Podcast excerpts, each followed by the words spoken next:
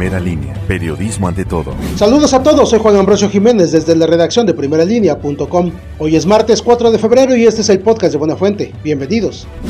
Alrededor de 300 habitantes y comerciantes de Tehuacán marcharon por el centro de la ciudad para protestar y mostrar su apoyo al suplente a presidente municipal Andrés Caballero López, mismos que exigen que se le tome protesta. Los manifestantes transitaron con lonas, mantas y cartulinas demostrando su apoyo sobre la avenida Independencia Poniente y Oriente hasta llegar a la explanada del Palacio Municipal en donde llegó el suplente quien agradeció el apoyo y reiteró que no lo han llamado el cuerpo de regidores.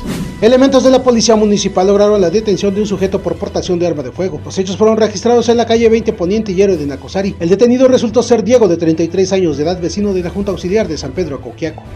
La falta de medicamentos, malos tratos en el Hospital General el de la Mujer, así como médicos insuficientes en los centros de salud de la Sierra Negra, son algunas de las denuncias que hicieron los integrantes de MASIP tras manifestarse en el exterior del Hospital de la Mujer, ubicado sobre la carretera federal 150 México-Veracruz, a la altura de San Lorenzo Totipilco. Fue a las 11 horas de este lunes cuando un grupo de no más de 50 personas, en su mayoría originarias de Coyomiapan, se plantaron en el exterior del nosocomio, en donde colocaron mantas para exigir un trato digno y humano para los pacientes. A través de la Fiscalía de Secuestro y Delitos de Alto Impacto se logró la detención de Agustín, alias el Andariego, de 31 años de edad, señalado por los delitos contra la salud en su modalidad de posesión de narcóticos. Fue capturado en las inmediaciones de la colonia San José Montechiquito, perteneciente al municipio de Santiago Megotlán, mismo que forma parte del grupo criminal de Bucanas.